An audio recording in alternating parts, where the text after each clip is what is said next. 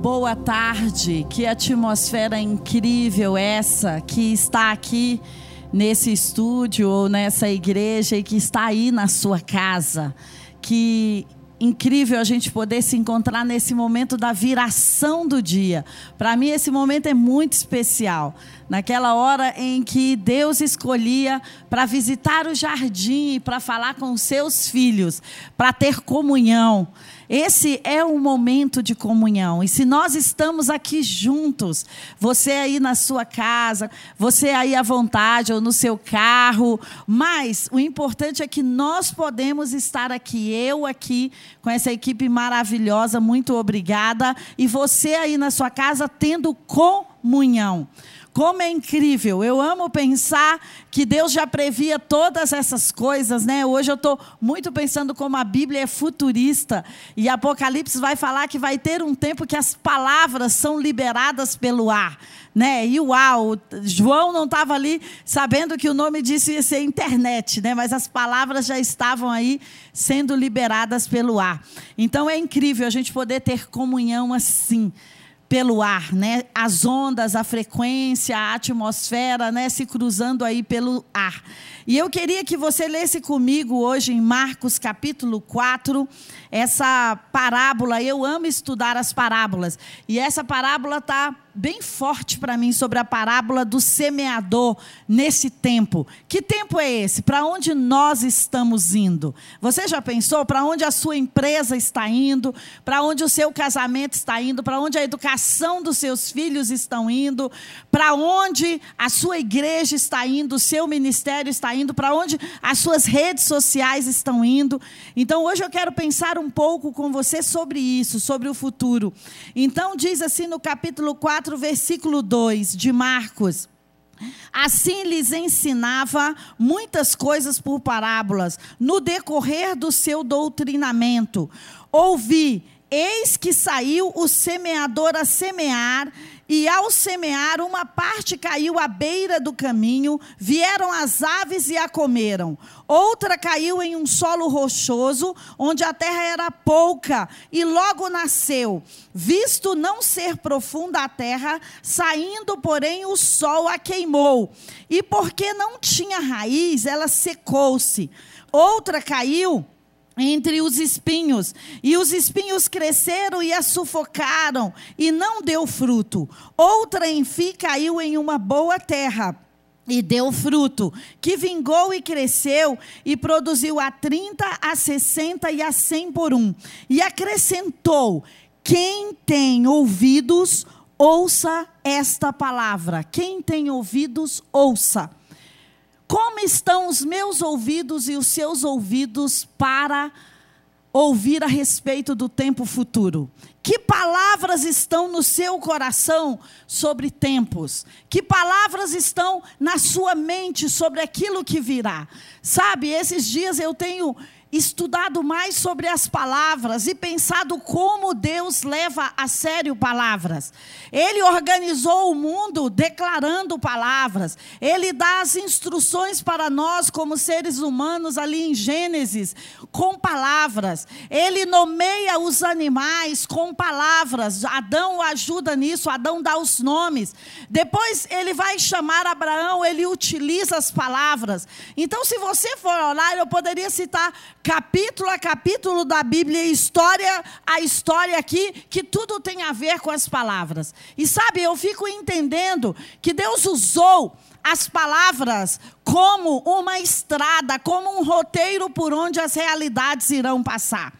Antes das realidades acontecer, vai vir esse asfalto, vai vir essa pavimentação ou essa fundamentação que são as palavras. E essa parábola depois a gente vai ver ali na frente, mas ela tem tudo a ver com a palavra, porque o semeador estava semeando palavras. E sempre que Deus vai mudar uma estação, um tempo, sempre que ele vai ser radical em algo assim, primeiro começam a aparecer palavras que não existiam. Primeiro começa a ser introduzidos talvez neologismos e depois elas viram palavras de um dicionário. Eu gosto quando o Nassim Taleb fala assim no livro dele, antifrágil. Por que do conceito antifrágil? Ele fala o seguinte: essa palavra não existe, ela é um neologismo criado por ele. Ele falou qual é o contrário ou o antônimo de frágil. Ah, dizer que é forte, não, é de fraco. Dizer que é duro, não, é de algo que é macio. Então, ele falou: Olha, eu pesquisei em todas as línguas, eu pesquisei em muitos dicionários e eu não encontrei o contrário ou o antônimo da palavra frágil. E ele introduz no mundo esse conceito do antifrágil. E tem um capítulo incrível do livro dele: é a metade das coisas que existem na vida ainda não tem nome. Então, eu acho isso incrível, porque isso está falando que eu e você vamos nomear essa metade da vida que ainda não tem nome. Se você vai olhar Apocalipse, se você vai olhar o livro de Salmos, é repleto sobre a palavra. Salmo 119 vai dizer: Senhor, a tua palavra é lâmpada para os meus pés, é luz para o meu caminho. A minha vida está escondida na tua palavra. Eu guardo as tuas tuas palavras no meu coração para não pecar contra ti. Se você quer um salmo muito intenso, falando sobre palavras, é o Salmo 119. Ele vai citar como a palavra é protetiva, como a palavra é um conselho, como a palavra é um caminho por onde ele vai andar, como a palavra é um guarda-chuva, como a palavra é uma sombra, como a palavra cria mundos. Como a palavra é algo que você pode encostar e andar com ela sobre algo que está amparando você ou dando direção a você. Então, Sempre que eu penso na palavra, eu vou pensar que ela está ligada ao futuro ou ligada à semente. Porque a palavra ela vem para criar realidades. Se você vai ver o Salmo 18, o Salmo 18 também fala de uma forma especial da palavra. Olha, quando os inimigos ouvirem a sua palavra ou a sua voz, eles vão sair e vão se esconder. Ou seja, ela é uma arma de guerra que você pode utilizar para manter os seus inimigos à distância. Tem outro salmo incrível que diz o seguinte: olha, as mulheres são aquelas que vão falar boas novas, vão anunciar boas novas, tanto nos montes como nos vales, e vão colocar inimigos para correr também. Então a palavra, ela não é apenas a escrita de um livro ou a escrita da Bíblia, não. Ela tem uma atmosfera que a envia para cumprir um destino, e a Bíblia já diz isso também, diz assim: "Olha, cada palavra minha foi enviada para fazer algo e enquanto ela não fizer, ela não vai voltar vazia. Ela vai fazer algo, ela vai cumprir aquilo para o qual ela foi designada." Isso me empolga tanto as palavras palavras estão lançando destinos, elas têm uma missão: provocar e criar um destino. Elas estão aqui para ser uma estrada por onde a realidade vai passar. Isso é muito especial para mim. Sabe quando você vai ver é, Deus tirando o povo do deserto, começa a aparecer palavras novas para Josué. Começa a aparecer palavras novas quando Deus vai se manifestar ali a Moisés e mostrar para ele qual vai ser a constituição da terra. Ele constitui a terra e ele fala como vai ser a foundation, como as famílias vão funcionar com a palavra, dizendo: olha, vai ser assim, vai ser assado, o tabernáculo vai ser assim, você vai medir tanto você vai fazer assim. Então imagina, a palavra, ela é uma estrada para a nossa vida. Quando você mudou radicalmente de vida, você precisou dizer sim para uma mulher ou dizer sim para um homem. Olha o poder que esse seu sim teve. Ou então olha o poder do não, quando você não permitiu pecar, um adultério, as drogas ou corrupção. Quando você quer fazer um acordo impossível com a sua esposa, você fala eu te amo amo antes de mandar flores. Que mandar flores e não falar palavras nenhuma não adianta muito, tá, homens? Para as mulheres. Mas as mulheres, quando querem fazer um acordo impossível também com os homens, vai lá, honra os homens. Então imagina como a palavra, ela está permeada em toda a Bíblia, como aquilo do qual eu fiquei pensando hoje, como o ar que eu respiro, não tem como me mover. Até os surdos e mudos que não escrevem, eles têm a sua própria linguagem. Como uma nação é estabelecida, como uma cultura é estabelecida, tudo mediante o pavimento de uma palavra. Como revoluções acontecem, pavimentadas por uma palavra. Como guerras acontecem, pavimentados por uma palavra. Como libertações acontecem, pavimentados por palavras. Se você vai olhar, Josué, Josué não, Moisés chega lá e fala para Moisés, tem uma conversa, ou seja, as palavras estão ali para promover, para causar a libertação da estrada dos judeus para irem para o deserto e depois conquistar a terra prometida. Então é muito incrível. E como Deus diz, olha, o verbo vai se transformar em carne. Então é muito incrível essa exaltação da palavra na nossa vida. Como que o ar que respiramos. A Jéssica estava cantando aqui agora e disse: Ele chama cada estrela pelo seu nome. Você já pensou nisso? Não é difícil ele nos chamar pelo nosso nome. Não é difícil que cada uma das nossas identidades leve um nome, mas ele chama cada estrela do firmamento pelo seu nome. Olha, ele dá nome para o cosmos. Então, quantas coisas no cosmos têm nomes e que nós não descobrimos ainda e que nós precisamos nomear. E isso é uma tarefa minha e sua. Sabe por quê? Que eu penso que nós somos aqueles que vamos descortinar as partículas e dar nomes, porque quando Deus criou ali os animais junto com Adão, e ele criou e ele falou: Adão, como você quer chamá-los? Então Adão é que deu esse novo nome. Eu e você estamos aqui para dar nomes a essas criações de Deus que estão por aí, como Nassim Taleb diz, não tem nomes ainda. Os discípulos falavam para Jesus: Jesus, para onde eu vou se só você tem as palavras da vida eterna? E esse texto mexe tanto comigo, porque eu penso, só você tem as palavras do futuro para onde nós vamos. O que, que a vida eterna está falando? Não está falando falando apenas de um tempo distante, daqui mil ou dois mil anos, mas está falando qual é a estrada que eu vou trilhar para chegar lá daqui a mil ou dois mil anos. Então os discípulos sabiam sobre isso. Os discípulos falavam: Jesus, eu vou lançar as redes, mesmo apesar das minhas circunstâncias dizerem que não. Mas você está dizendo, então eu vou lançar as redes sobre a sua palavra. Sabe aquela expressão da Bíblia que é tão conhecida para nós? Olha, crede nos seus profetas e você vai prosperar.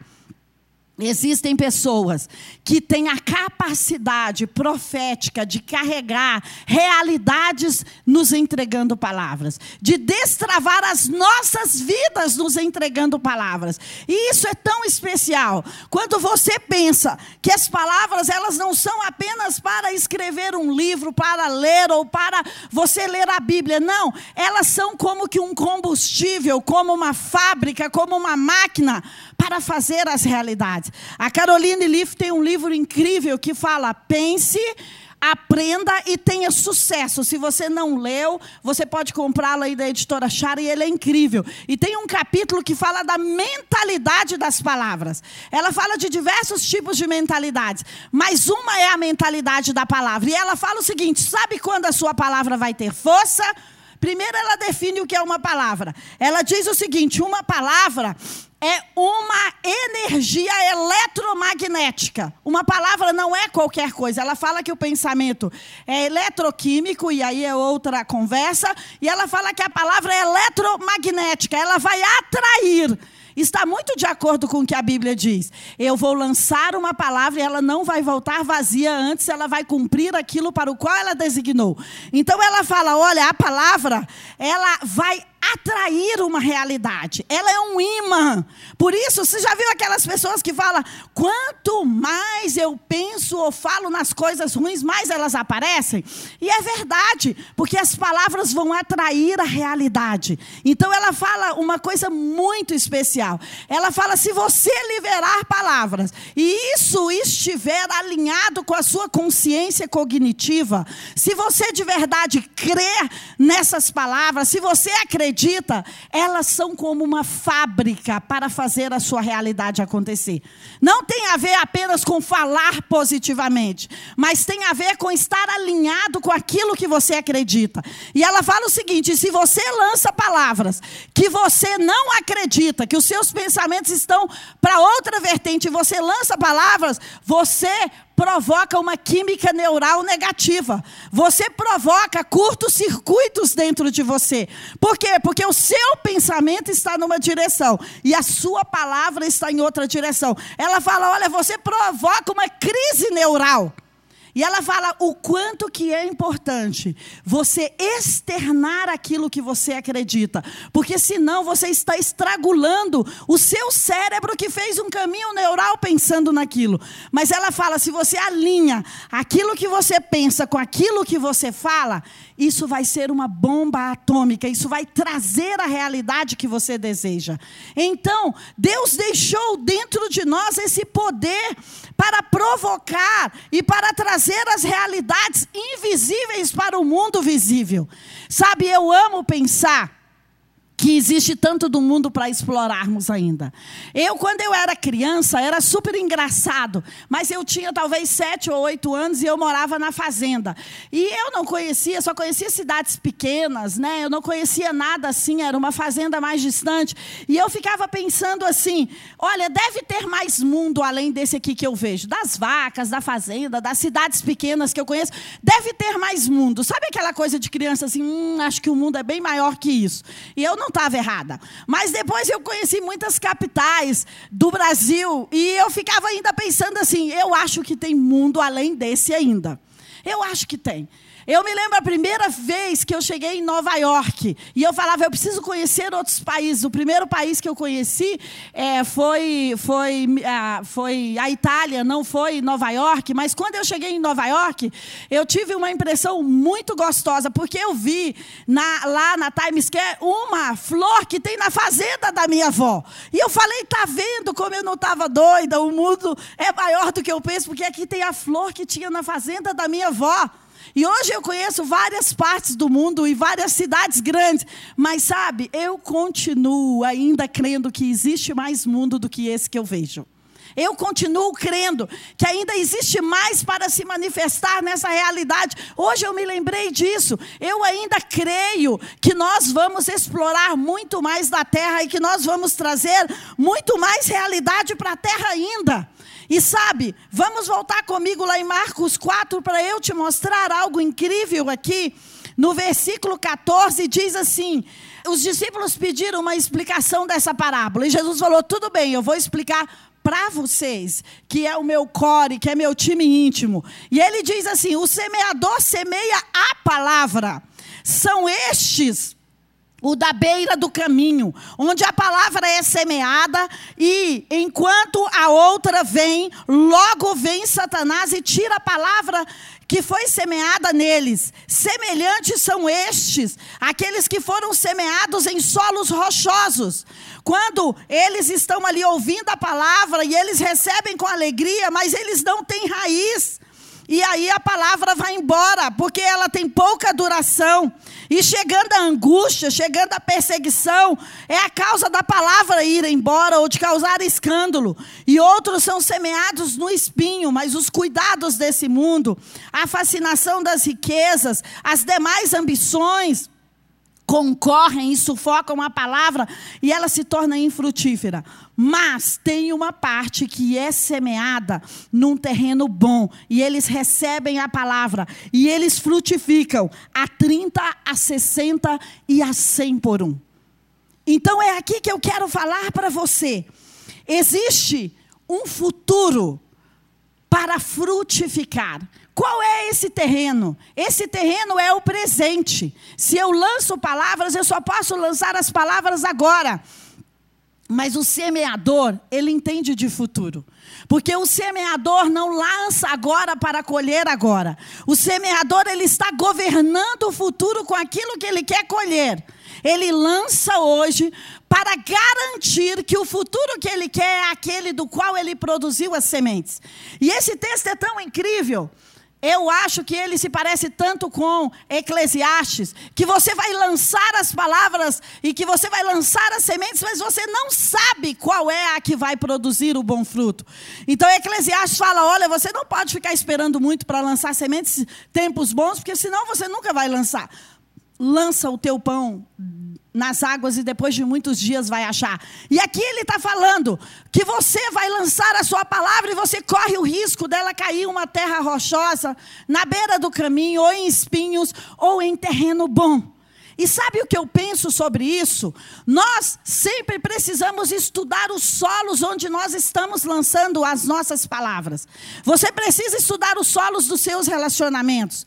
Você precisa estudar o solo da mente dos outros. Maria, quando quer lançar uma palavra fantástica de que a humanidade iria mudar, ela procura Isabel, que tinha um solo parecido com o dela. Você precisa procurar o solo fértil para compartilhar as suas palavras. Mas hoje eu fiquei pensando em algo interessante. O semeador e o profeta têm algo muito em comum, porque eles lançam sementes para vê-las crescer depois. E eu fiquei pensando, ontem eu até mandei mensagem para alguns amigos e falei: que palavra está coroando a sua mente. E muitas pessoas falaram aceleração, é incerteza, outros angústia, outros um, um tempo com novidades. Que palavra está dentro de você para esse futuro? Sempre que Deus vai mudar as estações, Deus muda as palavras. Sempre que Deus vai mudar os tempos, Ele muda as palavras. As pessoas não conheciam sobre o sangue de Jesus até que Jesus veio e se entregou por nós, até que os evangelhos foram escritos. Elas não conheciam sobre um homem operando milagres e profetizando e falando sobre o futuro até que Jesus veio. Então, sabe o que eu penso? Que eu e você somos esses profetas desse dia de hoje, com essa espada da palavra para moldar o futuro que nós queremos viver nele. O Peter Diamandis já diz: qual é o futuro que você quer? Qual é o futuro que você deseja? Qual é a forma de prever o futuro? É criá-lo. E você tem a espada para criar o futuro. A Bíblia diz: olha, a vida e a morte estão no poder das suas palavras. Você vai comer do fruto delas. Então, as palavras que eu lanço, elas produzem para mim uma colheita, como Jesus disse aqui. Então, eu preciso lançar palavras, umidificar, trabalhar aquele tempo ali, aquele solo e aquele tempo, para que a minha colheita seja correta. E sabe, eu acredito que nós estamos, se eu fosse definir esse tempo, eu acho que nunca o conceito de mundo VUCA foi tão apropriado. Mas se eu fosse definir com duas palavras, eu eu definiria com incerteza e coragem esse tempo. Porque não, se você disser que você está prevendo, existem previsões, existem possibilidades, mas não existem certezas. E esse ambiente de incerteza faz com que muitas pessoas recuem, ou fiquem paralisadas, ou falam: não, eu vou esperar quando tudo estiver bem, para semear, para investir, para casar, para se dar em casamento, para ter filhos, para comprar um imóvel. Eu amo quando Jeremias fala: olha, vocês estão no cativeiro, mas deixa eu dizer uma coisa para vocês: faz a vida de vocês dar certo aí, no lugar inseguro, no lugar escuro, no lugar onde vocês foram levados por cativo, faz a vida dar certo aí. Canta as canções que vocês cantavam. Por quê? Porque eu não sei quando é que de repente vai ter uma vida que vai abraçar você e que você fala assim: ah, eu acho que agora a vida está um pouco mais normal. Não, eu acho que o mundo está com essa planta da incerteza na política, na economia, nos pensamentos. Todas as pessoas estão aprendendo como você. Se alguém disser para você, eu tenho um mapa 100% seguro do futuro, não acredite nessa pessoa. Por quê? Porque houve uma grande surpresa no mundo. Como quando Jesus veio, os reis não estavam preparados para aquilo. Houve uma grande certeza, houve uma grande incerteza. Alguns quiseram matá-los, outros quiseram honrá-los, outros quiseram confundi-lo. Mas ele dividiu a estação em antes dele e depois dele, o mundo em antes dele e depois dele. Sabe, quando Jesus veio aqui, ele organizou as coisas, ele organizou o caos. Ele falou: não, chega de romanos oprimir os povos, chega das pessoas serem castradas pela raça de religiosos, que existiam várias classes, chega das pessoas serem escravizadas, chega das pessoas pagarem os seus pecados, olho olho por olho e dente por dente. Sabe o que ele fez no mundo de incerteza, de guerras, de revoluções? Ele colocou ordem no mundo. Ele entregou a vida dele para colocar uma ordem no mundo. Para dizer: olha, deve funcionar assim os casamentos, devem funcionar assim os relacionamentos, devem funcionar assim as igrejas. E sabe, eu acredito que eu e você, como pequenos cristos, estamos com essa tarefa na mão de organizar o mundo. E como que eu vou organizar o mundo? Contando parábolas como ele contava, fazendo milagres como ele fazia. Sabe, você tem essa mesma impressão que eu? Que Jesus estava com o controle e o domínio total do cosmos nas mãos? Ah, se o Covid-19 tivesse lá naquela época. Por quê? Porque ele falava, está faltando o quê? Não, deixa eu dar uma palavra que vai organizar as partículas e as moléculas e já vai chegar o suprimento aqui para você. Não, não, nada de tempestade, deixa eu dar uma palavra e eu vou organizar as águas e elas não vão matar vocês. Não, não, nada de enterro, não está na hora dessa pessoa. Deixa eu dar uma instrução a esse espírito de morte e vai ter que soltar o corpo físico. Não, não, meu amigo Lázaro, não vai agora. Deixa eu dar uma palavra e esse espírito vai ter que soltar o meu amigo Lázaro. Então imagina, Jesus veio aqui como um modelo para organizar o mundo. Ele veio aqui como um modelo para dizer: está tudo em causa à sua volta, mas eu vou organizar o mundo. E ele coloca colocar palavras como instruções. E eu vim aqui nesse dia para dizer a você que você tem plataformas, que você tem grupos pequenos ou grupos grandes, e que hoje Deus está nos chamando para isso, para nomear o futuro, para dar nome sobre aquilo que virá. E quanto mais as suas palavras são liberadas, quanto mais você quebra a parceria com o medo e deixa de ficar no lugar talvez acuado, no lugar guardado, no lugar de proteção. Eu acredito que Deus está nos chamando para sair dos nossos templos, dos nossos castelos, das nossas casas ou das nossas redes sociais megamente protegidas. E dizendo: olha, vai lá organizar o mundo. Então eu vim aqui nessa tarde para dizer para você o combustível, a arma, a influência, a estratégia que Deus deixou para que organizássemos o mundo hoje Começa pelas palavras. Começa pelos nomes que você vai dar para a dificuldade que as pessoas estão tendo perto de você. Eu e você somos os responsáveis por organizar os caos que estão perto de nós. Não espere pelo governo, não espere pela política, não espere pelo prefeito, pelo vereador da sua cidade, pelo administrador da sua região para restaurar aquela quadra que os seus filhos brincam e cortam as pernas porque o cimento está quebrado. Não, não não espere.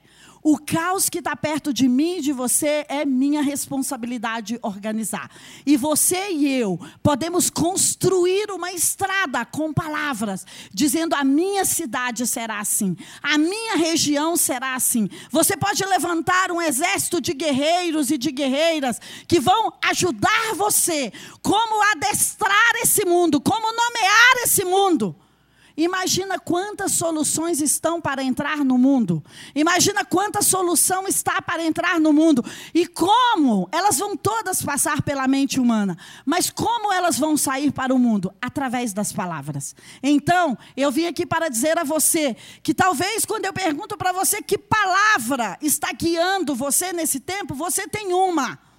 E você fala: não, mas eu não vou lançá-la, porque eu não sei se o caminho, se eu estou na beira do caminho, eu não sei se eu estou entre espinheiros, eu não sei se eu estou em terra rochosa. Nós vamos ter que ter iniciativa e nos arriscar. Por isso eu acredito que a outra grande palavra para esse tempo é a coragem. Porque hoje muito mais pessoas vão ficar na arquibancada para ver o que vai acontecer com o mundo. E eu vim aqui para chamar você, para fazer um chamamento. Não seja daqueles que estão na arquibancada para ver o que vai dar no mundo. Seja daqueles que estão na arena para provocar a realidade desse mundo. Você vai contar com muito menos pessoas indo para a arena, que querem dar a sua pele para ver uma revolução, ou para ver uma estratégia, ou para ver uma empresa ou um produto dando certo. Mas deixa eu te dizer, você está ligado a uma fonte inesgotável de inteligência, de poder, de estratégias e de insights. Essa dimensão em que você está ligado a ela não está em crise e nem em desordem. Você precisa lembrar que você é um ser humano e espiritual, que você está conectado a uma outra dimensão que pode ensinar você como governar essa dimensão aqui, que você pode ouvi-lo durante uma música, num carro, no seu devocional ou numa palavra de instrução. E deixa eu te dizer, essa palavra que estiver gritando dentro de você, siga. Ela é um mapa para trazer a ordem a esse mundo. Então, eu vim aqui pensando que nós podemos, nessa virada de um semestre para o outro, dar novos nomes para o nosso semestre, profetizar e dizer como será o nosso segundo semestre, como será o segundo semestre das nossas empresas, dos nossos casamentos, dos nossos filhos. Por quê? Porque esse recurso de trazer a ordem a um mundo que está mergulhado no caos, passa por mim e por você. Você está conectado à fonte desse recurso. E sabe, esse semeador aqui, ele não deixou de semear simplesmente porque ele ia arriscar. Jesus estava dizendo: não, você não vai deixar de semear porque você vai arriscar. Não. Semear futuro tem a ver com risco, tem a ver com aquilo que vai dar certo e com aquilo que não vai dar certo. E sabe, eu queria gastar dois ou três minutos para dizer a você que quando você traz a sua semente num solo fértil, num solo produtivo, olha a promessa, ela vai render 20, 30 ou 60 ou 100, tem outros textos que vai falar sobre isso, vezes mais para você. Por quê? Porque existe um adubo naquele solo. E sabe o que eu tenho aprendido até aqui? Nós, como comunidade das nações dessa época, não fechamos os nossos prédios. Nenhum funcionário nosso foi liberado porque não tínhamos pagamentos para isso. Ou não temos contas atrasadas nesse tempo. Claro, negociamos, fomos atrás, pedimos desconto, mas deixa eu te dizer, por quê? Porque eu acredito que nós temos lançado sementes. Essa foi uma época que nós lançamos semente em outros ministérios, na vida de outras pessoas. E eu acredito que quando você lança sementes em lugares férteis, em lugares produtivos, qual é o lugar fértil? Como você vai saber se o solo é fértil? Se o solo tem alguma produtividade. O solo tem algum produto? O solo tem produtividade? O solo multiplica as sementes? Esse solo é fértil. E eu quero dizer a você que, pela graça de Deus, a semente que você tem lançado no solo Comunidade das Nações tem comprado prédios nessa época da pandemia, que nós estamos com Ípica lá esperando você, tem comprado é, instrumentos de som para nosso novo templo em São Paulo. Nós não estamos recuando nessa época, mas nós estamos multiplicando a oferta que você tem lançado aqui. E eu posso dizer para você que nós somos um solo produtivo. E talvez você seja membro de outra igreja e está me assistindo aqui, e você deve levar o seu dízimo para a sua igreja, porque lá é o seu teto espiritual. Mas se aqui é o seu teto espiritual, se é aqui que você tem se alimentado, nós queremos receber o seu dízimo e a sua oferta para multiplicar multiplicar. Sabe para quê? Para ter mais um templo, mesmo em meio ao caos em São Paulo, mesmo em meio ao caos ali no Ípica. Sabe por quê? Porque não tem a ver com o caos, com a dificuldade ou com a escassez. Tem a ver com o solo. Tem a ver com o solo que você vai plantar e que ele vai ter uma atmosfera para multiplicar. E sabe o que eu entendo? Que quando eu planto sementes em solos produtivos, eu tenho colheitas produtivas. Esse texto aqui está dizendo: olha, você vai colher a 30, a 60 ou a 100 por um quando você plantar, de acordo com a sua fé. Eu me lembro tanto quando eu penso nisso aqui, quando Isaac está ali numa terra seca. E ele fala: Olha, Deus, eu não quero plantar a minha semente aqui nessa terra seca. Eu vou procurar um outro país. E Deus fala: Eu não quero que você saia desse ambiente de caos. Você vai plantar aqui sobre a minha palavra e eu vou te dar cem vezes mais. E se você vai lá em Gênesis, é isso que aconteceu com ele. Ele planta no meio do caos, mas ele planta sobre uma instrução de Deus. Esse é um terreno que vai frutificar. Sabe? E nós vimos até aqui, nós estamos atravessando esse período de isolamento social de um templo que nós recebíamos duas mil pessoas por culto e estamos, as pessoas estão chegando agora e sejam bem-vindas, estamos recebendo trezentas e poucas pessoas. Mas sabe como nós estamos ultrapassando? Porque na crise ou na bonança, nós somos plantadores de semente. Nós estamos aqui para plantar e para lançar a semente, semana após semana. Eu diria para você que dia após dia nós estamos plantando semente na vida das pessoas. Então você quer crescer no meio da crise? Você quer governar sobre esse tempo? Você quer fazer com que as circunstâncias que estão do lado de fora não seja a palavra que vai guiar as suas circunstâncias do lado de dentro? Plante sementes. As sementes quando você lança, elas vão fazer parte do governo sobrenatural. Quando você lança uma semente, você não vai poder estar ali dizendo: olha, essa substância vai para cá, essa outra vai para cá, para produzir a minha colheita. Plantar significa lançar, deixar na mão de alguém que pode fazer melhor do que eu faria.